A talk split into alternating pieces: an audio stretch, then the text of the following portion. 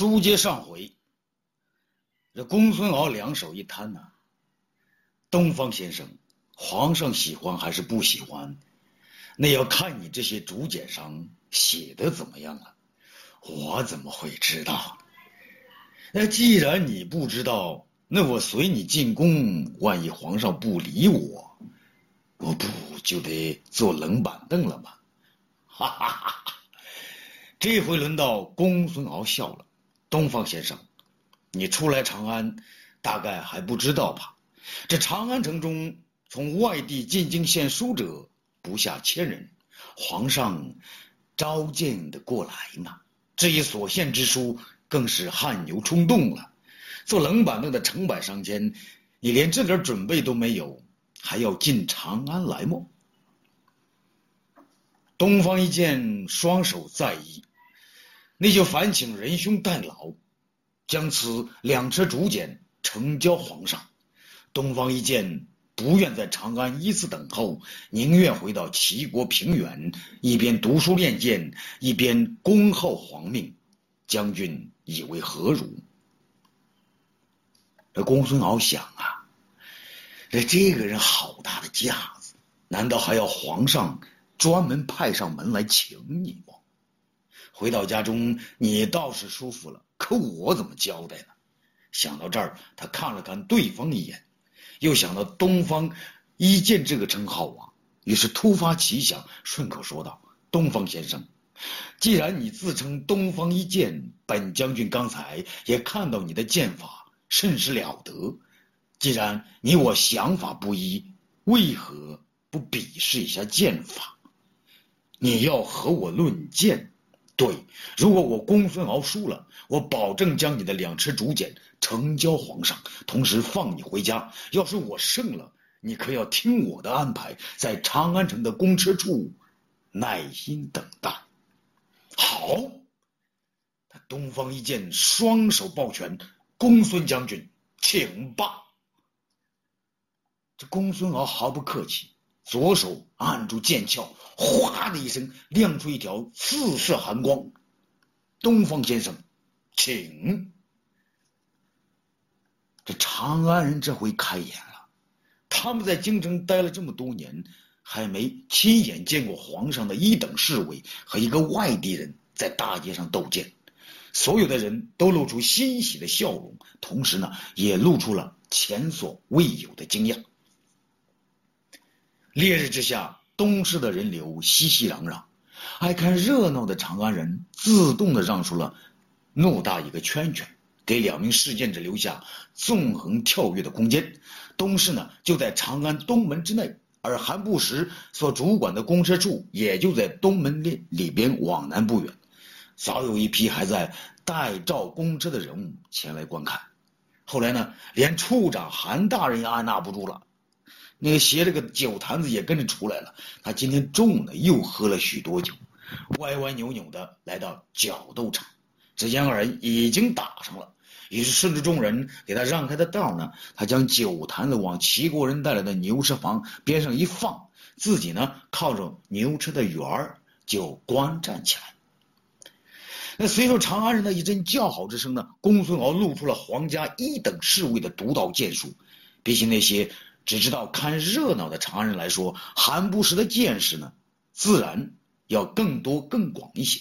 他知道公孙这个家族是举世闻名的望族，其先人原是战国之际诸侯国各位公子之后，他们中间凡是不能世袭爵位者，便以公孙为姓。其中有能耐的人，要么是文质彬彬、名满天下，要么是武艺超群、功勋卓著。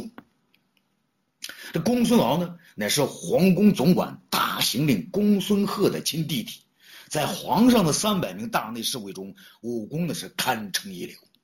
对那些没有什么本事的公孙敖呢，是连看都不愿意看一眼。韩不时曾经要找他比试比试，这公孙敖都借故推脱了。今天呢，他肯定是找到了对手。韩不时呢，再定睛一看呢，哎呀妈呀，可不是嘛！那个齐国人看起来个头妈细高细高的，可他两腿分开站在那里如松定磐石。公孙敖呢，三番五次重剑袭来，却是纹丝不动。他手中那把宝剑在太阳底下明晃晃闪着寒光。而公孙敖每次冲击过来，那细高个子只是一味的挡过去，就这么简单的挡，也显示呢他很多本事。公孙敖的剑呢从上面来呢，他就从下边举剑挡过，一下子便起来呢，把剑挡荡起。若是寻常之人，那剑早就被挡飞到几十步开外。好在攻着的是公孙敖，才不至于让剑飞出。公孙敖的剑呢，再从下边刺过，他便从上边将剑压下。公孙敖呢，只能抽剑回来，另想他招。不然的话，那剑不是落在地上，也是碰着泥土啊，那也是面子上无光的事儿。公孙敖呢，变换着剑法呢，一会儿从上面仰攻，一会儿斜着从侧面逼近，都被那人用一个“挡”字轻松的化解。那如此这般，公孙敖试探性的进攻了二十余招啊。显然不能奏效，当着众人的面儿，公孙敖呢有些恼怒。只见他面色一红，便使出杀招，腾地跳起，离地呢约一丈不高，双手举剑，像用刀一样来个斜劈万刃，劈将下来。那剑劈万刃，劈了下来。韩不是明白啊，公孙敖的这一招呢，并非置对方于死地，而是要他躲开，要动动地方。挪挪窝，老在那不动，他别说公孙敖了，连我韩不时的脸上都挂不住啊！再看那细高个呢，还是在那兀自不动的，只是将右手抬起，将那把锋利无比的宝剑对着公孙敖的两臂之间的空隙之处往上一挑，然后双手持剑，如坐一长虹贯日之势，就再也不动了。韩不时大惊啊，他的酒呢也被惊醒了一半。这一招看来无力，实则厉害无比。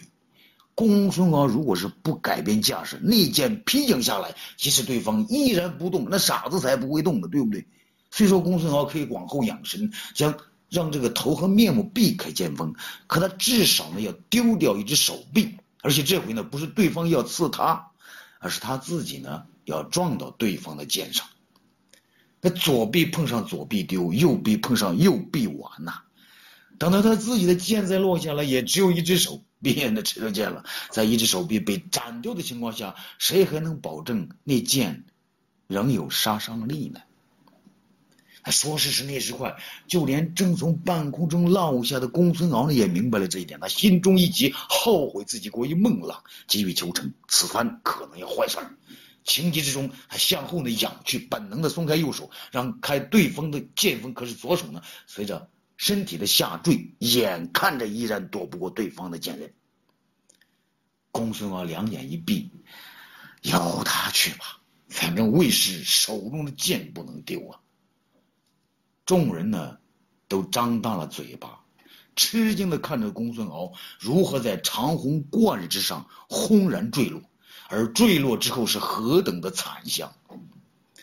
可正在他将要坠到剑上之际，那剑呢却被细高个呢斜着抽了回来，顺着公孙敖张开的右臂悄悄溜开，而那细高个的左脚呢也在移动，然后右脚顺势一颠，一下子颠出五步开外。等到公孙敖落到地面，再睁开眼睛时，只见对方将剑舞起，如同旋风一般，把自己。罩在其中，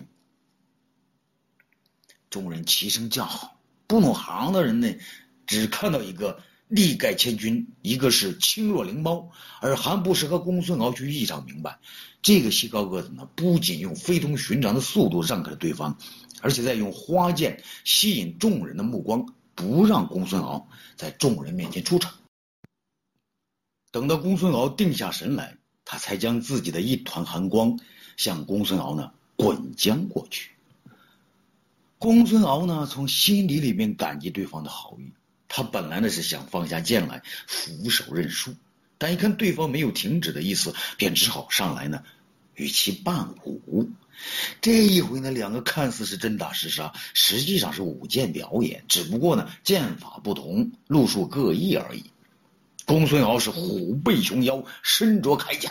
如一头雄雄狮啊，一边嚎叫，一边是发威啊。而那细高个子呢，如鹤翱翔，翩翩弄影，是跳飞左右不留痕迹。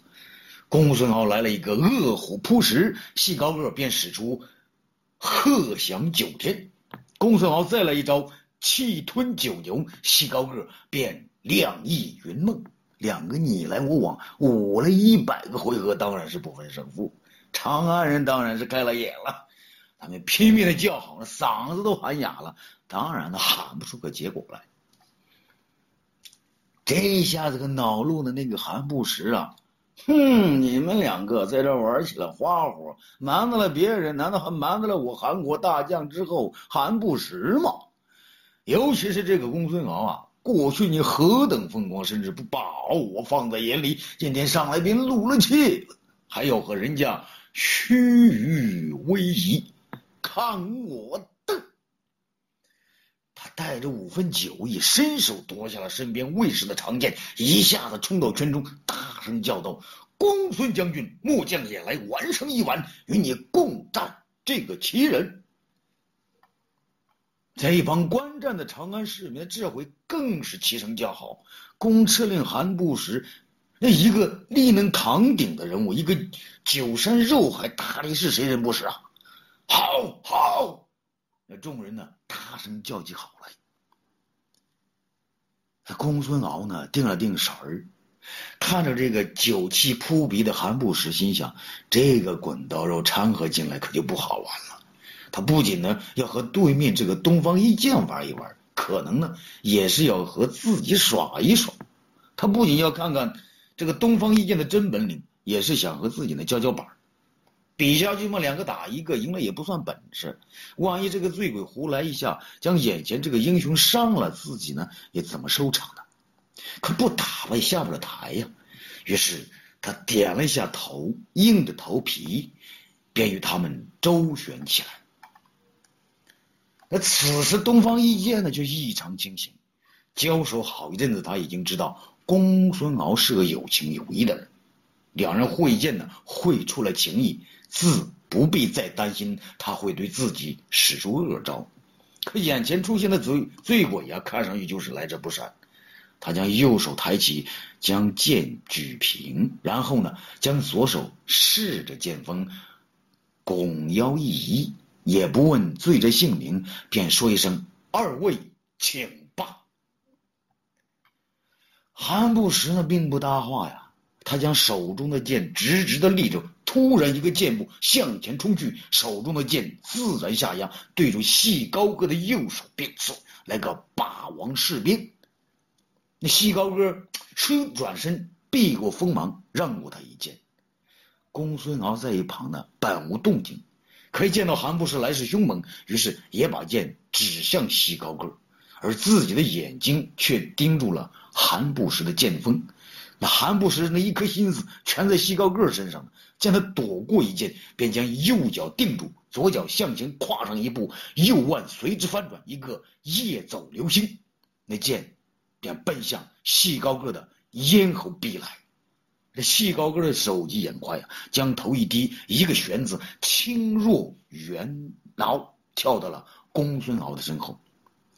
那条探海之剑乘风而来，探到公孙敖的剑边，公孙敖急忙让过，不然的话，成了他与韩不时对剑了。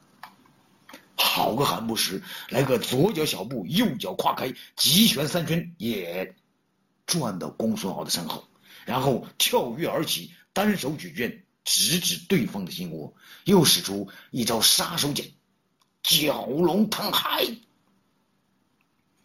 公孙敖是大惊喜，心想韩不时这一招比刚自己刚才那个个剑劈万刃要凶得多呀。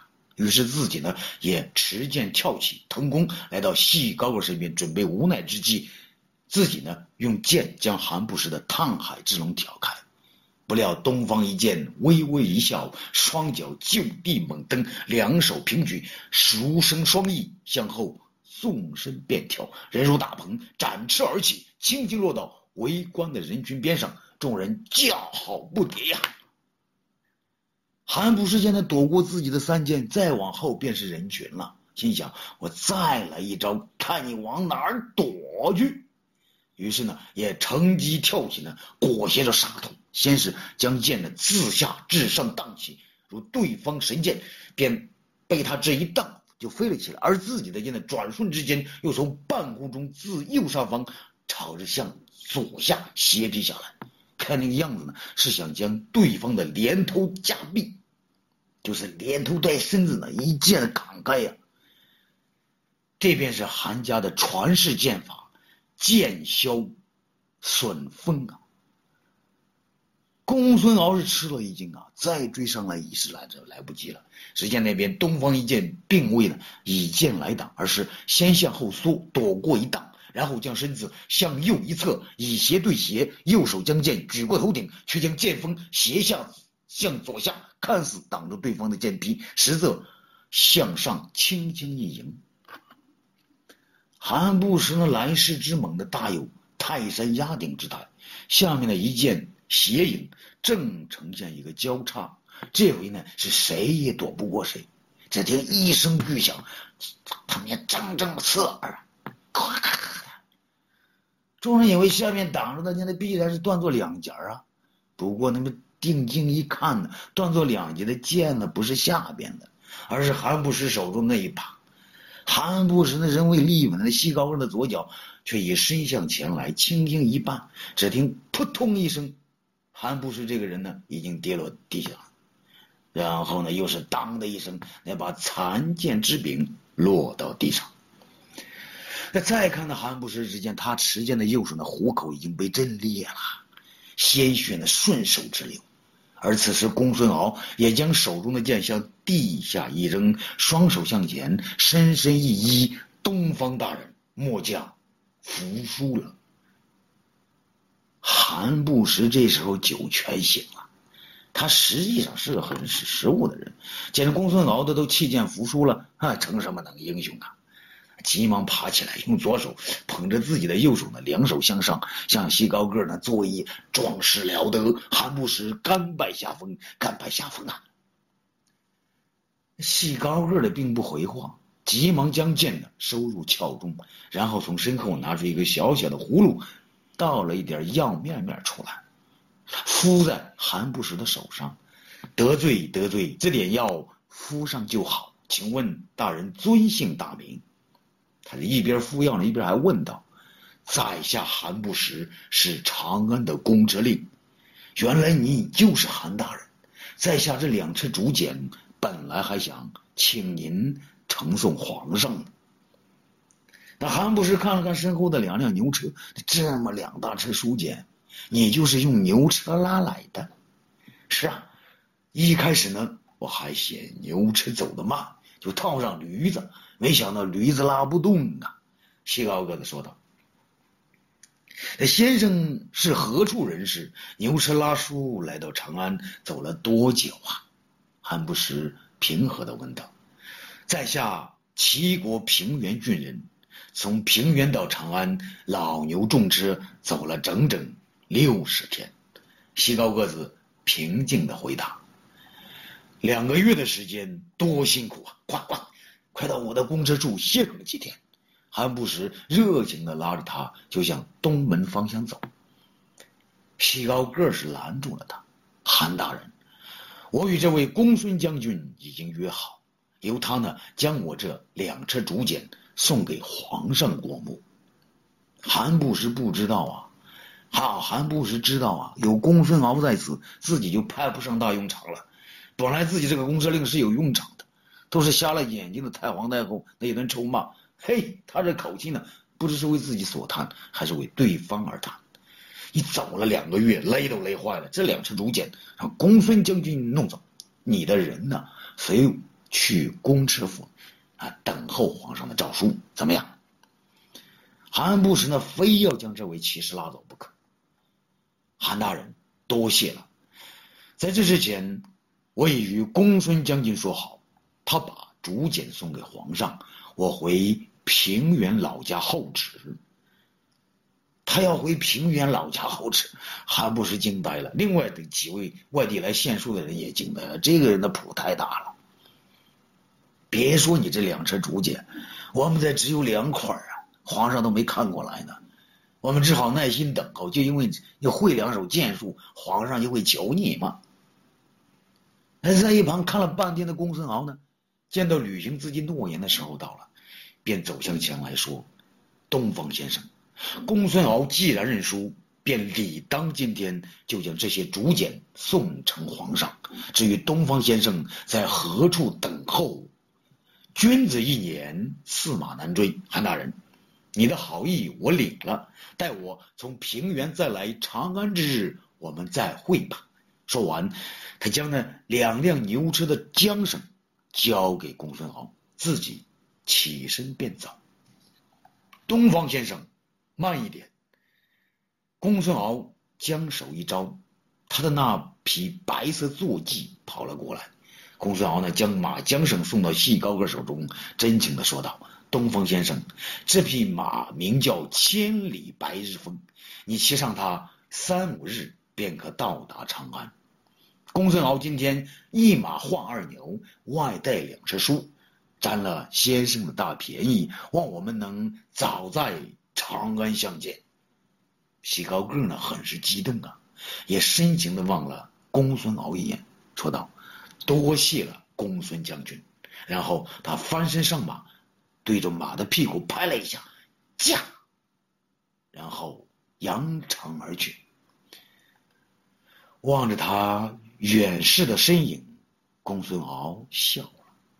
韩不时呢，若有所思，看着身边两个儒生模样的人，大声嚷嚷起来：“你们这帮儒生，老盯着我干嘛？要书简，你们这一辈子也写不出一车来；论武艺，你们加起来也斗不过一个我的一个指头，就知道吃白饭，还不快回公车书去！”欲知后事如何，且听下回分解。